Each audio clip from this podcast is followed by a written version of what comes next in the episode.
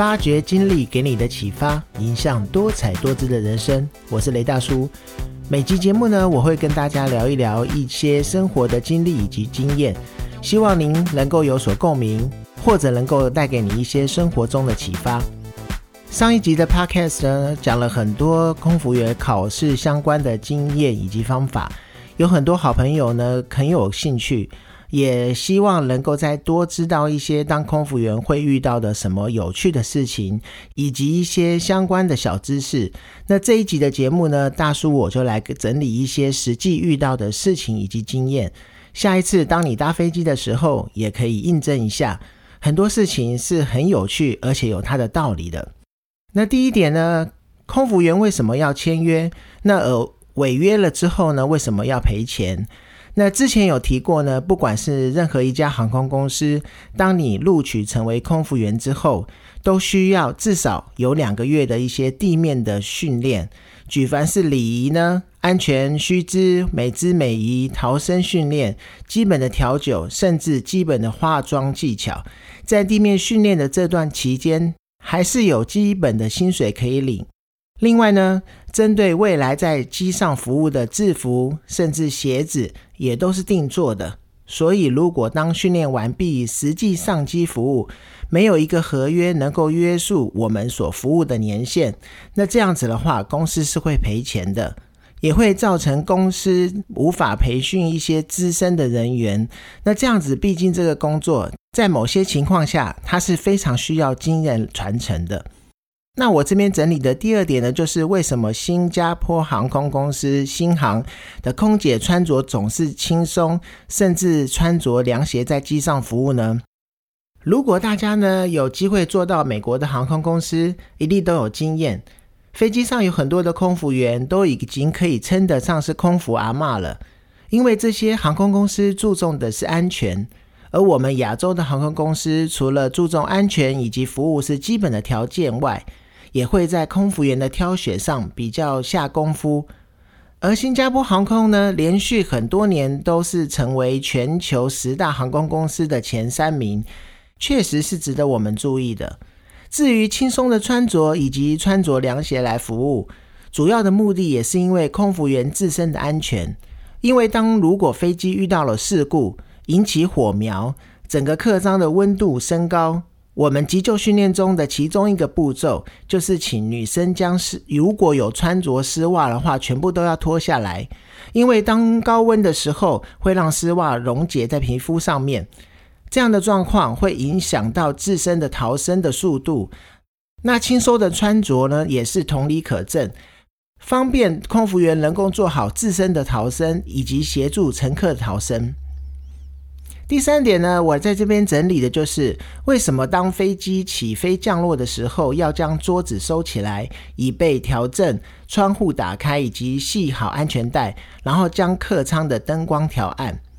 我们常常在飞机起飞及降落的时候，空服员都会请大家确实把桌子收起来，以备调整窗户打开以及系好安全带，且会严格的执行。这一切都是因为安全的因素。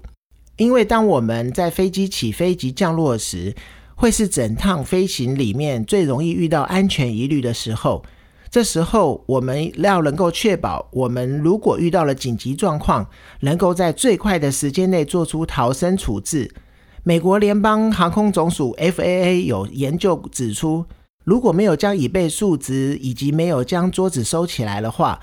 乘客在疏散的时间会增加十五到四十五秒左右。那为何要将遮阳板打开呢？则是如果遇到紧急状况需要迫降的时候，打开的窗户可以方便空服员以及所有的乘客自身来观察窗外的状况，相对的也可以增加逃生的速度。所以，当下一次各位如果有遇到空服员让大家要这么做，请毫不迟疑的要遵守哦。第四点呢，我可以为大家整理的就是为什么飞机上不能使用手机通讯以及相关的电子用品。关于这个问题呢，其实现在有一些国外的机长以及专家已经有持有不同的意见了。那主要不要使用的原因，是因为在飞行途中呢，机长要不时的与地面的塔台做联系。那如果是使用头是讯号收发的一些手机通讯的时候，这个时候会影响到飞机的通讯。但是呢，现在不论是在飞机的设计以及手机的设计的部分，都已经有将这个问题考虑进去。所以现在很多的国家，也包含台湾，都有在这个部分依照飞行时间而放宽。可以说是说，在飞机平飞的时候，可以使用平板电脑或者是我们的 notebook；而在飞机平飞的时候，也可以将手机开飞行模式来使用。但是还是终究是希望不要使用手机来做通讯。从另外一个角度看，毕竟如果开放的话，整个客舱都在讲电话，也会严重影响其他需要安静的一些乘客的品乘坐品质。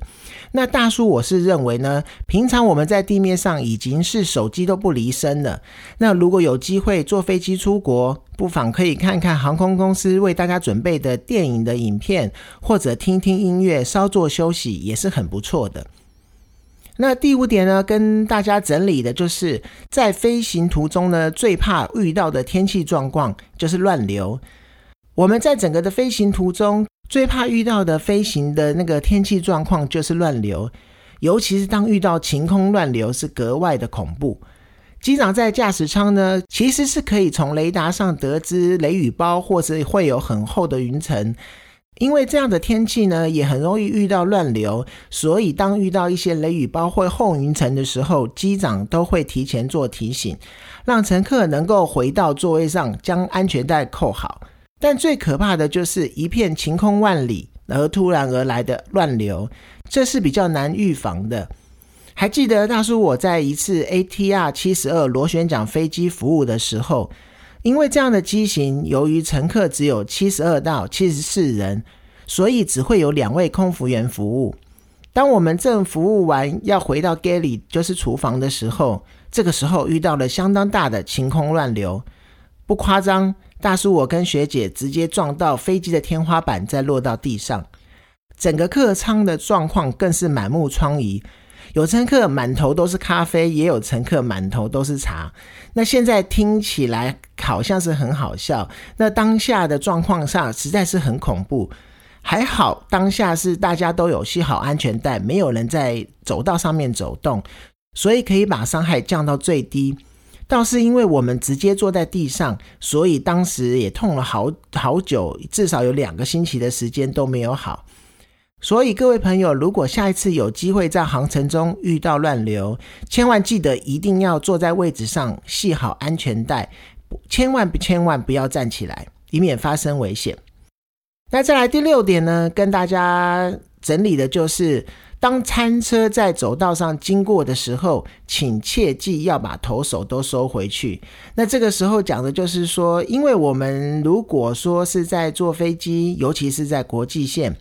不论是航程的时间长短，通常都会有至少的一餐飞机餐可以使用。而当空服员呢将餐车推至走道的时候，如果你正在跟走道旁边的朋友聊天，请切记一定要将头或者是手收回来。那当然也不要将手呢放在空服员的餐车上。我们常常看到，因为有一些呃乘客他想要看那个餐车上有些什么东西，所以会将手放在空服员的餐车上面。因为当他们在送餐车的时候，在推餐车的时候，是很难可以注意到。尤其是有的时候呢，你可以注意到，如果空服员在推餐车，他不见得是用推的，他可能是用退后走的。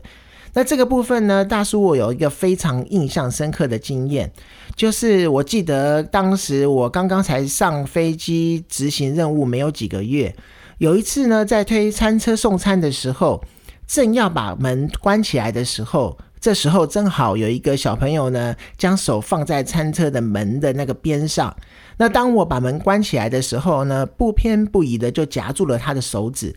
当下是鲜血直流，我当时也是吓得非常的紧张。我们当下马上就是通知机长，然后并帮那个小朋友呢做一些基本的处置。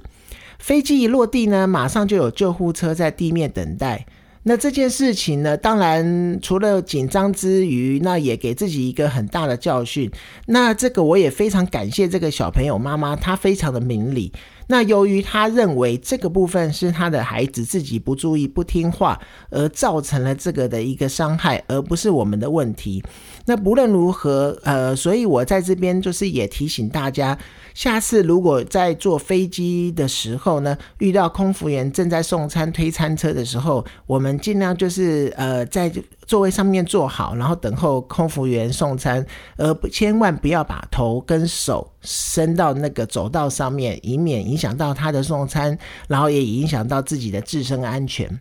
我们常常在飞行的途中呢，会遇到了很多不同有趣的状况。那想要完美的做解决，又不失礼节，那真的是空服员要需要一些小的方法，一些小智慧。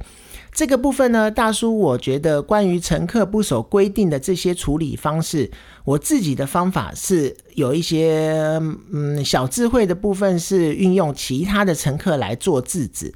那比如说呢，在起飞前，空服员常常会宣导乘客不要使用手机，尤其是打电话。这个部分的话，通常呃我们在起飞前呢，都会特别的宣导乘客，然后也会请乘客手机关机，或者是关成飞飞行模式。那我劝导乘客，他不听劝的时候。呃，通常当然心里会有一些生气，但是我通常不会用那个不好的语气对乘客讲话。那我的方式呢，我的小方法呢，就是会大声的跟他说，然后也让其他的乘客听到。